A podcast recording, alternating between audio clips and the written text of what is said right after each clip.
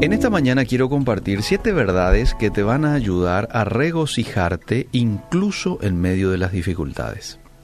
Siete verdades que te van a ayudar a regocijarte incluso en medio de las dificultades. ¿Estás pasando por momentos de prueba hoy? Si no, en algún momento vas a pasar, porque forma parte del proceso de la vida. Ahora, la palabra de Dios dice que las pruebas son una oportunidad para desarrollar paciencia y sabiduría. Y quiero que vos lo veas en la Biblia esto que estoy diciendo. Santiago capítulo 1. Aquellos que están pasando hoy por prueba, vayan a Santiago capítulo 1 y lean los primeros 12 versículos. Yo te voy a leer aquí algunos versículos. Hermanos míos, Tened por sumo gozo cuando os halléis en diversas pruebas. Verso 3. Sabiendo que la prueba de vuestra fe produce paciencia. Mas tenga la paciencia su obra completa para que seáis perfectos y cabales sin que os falte cosa alguna. Y hasta ahí me quedo. Después vos lo podés eh, leer los versículos que restan. Ahora, ¿valdrá la pena ¿Vale la pena pasar por dolor, por aflicción y la lucha para dejar que Dios haga su obra en nuestra vida? La respuesta es sí. El plan de Dios es bendecir a sus hijos. Pero los pasos en el camino hacia esa bendición muchas veces pueden ser una carga. Por lo que es importante que estemos conscientes de que Él tiene una buena razón para permitir la adversidad. Repito, que seamos conscientes de que Dios tiene una buena razón para permitir la adversidad. Y aquí es donde quiero ya compartir las siete verdades que te van a ayudar hoy a regocijarte si estás pasando por un momento de prueba. Y si no estás pasando hoy por un momento de prueba, bueno, eh, ten en cuenta estas verdades para cuando pases por un momento de dificultad. Recordate de esto. Número uno, las pruebas están bajo el control de Dios. Él limita su duración y su intensidad. Y esto lo podemos encontrar en muchos pasajes de la Biblia. Él es soberano, de eso se trata la palabra soberano, está al control absolutamente de todo. Segunda verdad, las pruebas, las dificultades tienen un propósito y no se soportan en vano. Acabo de leer un versículo que nos habla acerca de esto, Santiago 1, 3 y 4. Tienen un propósito, hay un plan detrás y no se soportan en vano. 3. Las pruebas son para nuestro bien. Las pruebas es para tu bien, oyente. Romanos 8:28.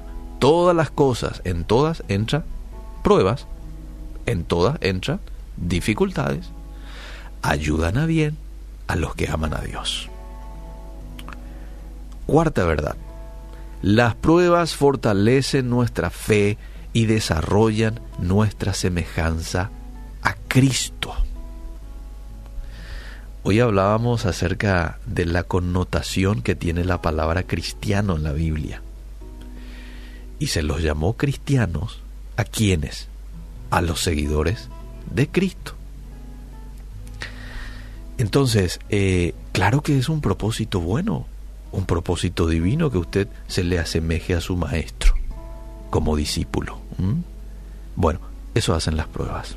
Fortalecen nuestra fe y desarrollan nuestra semejanza del Maestro. Quinta verdad. Las pruebas y dificultades son una oportunidad para demostrar perseverancia bajo presión. Entonces ahí tenés la oportunidad para ensanchar tus espaldas de perseverancia bajo presión. Verdad número 6. Atendé este punto que es importante. Las pruebas, la angustia, las dificultades fomentan nuestra dependencia de Dios. Aleluya. Jesús nos ha demostrado a lo largo de su vida aquí en esta tierra cómo Él vivió, murió, resucitó, ascendió al cielo en dependencia de su papá, en dependencia de Dios.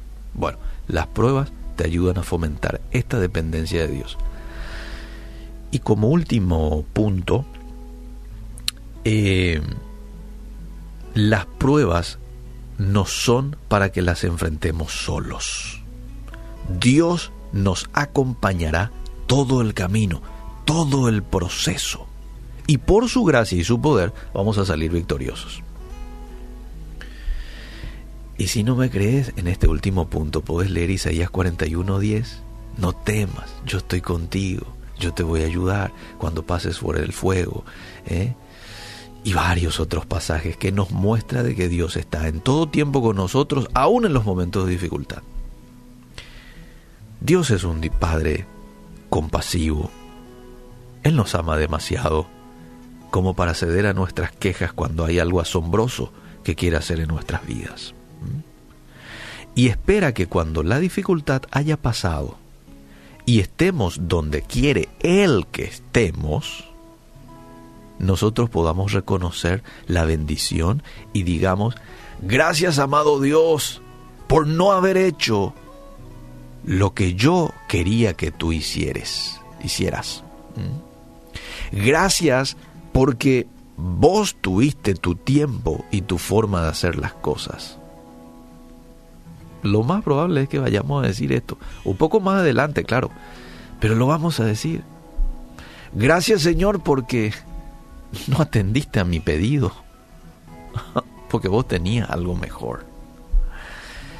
Entonces, no hay mejor cosa que en los momentos de prueba depender de nuestro Dios y termino con esto. En los momentos de pruebas no perder el gozo. El gozo del Señor sabiendo el resultado de esa prueba en nuestras vidas.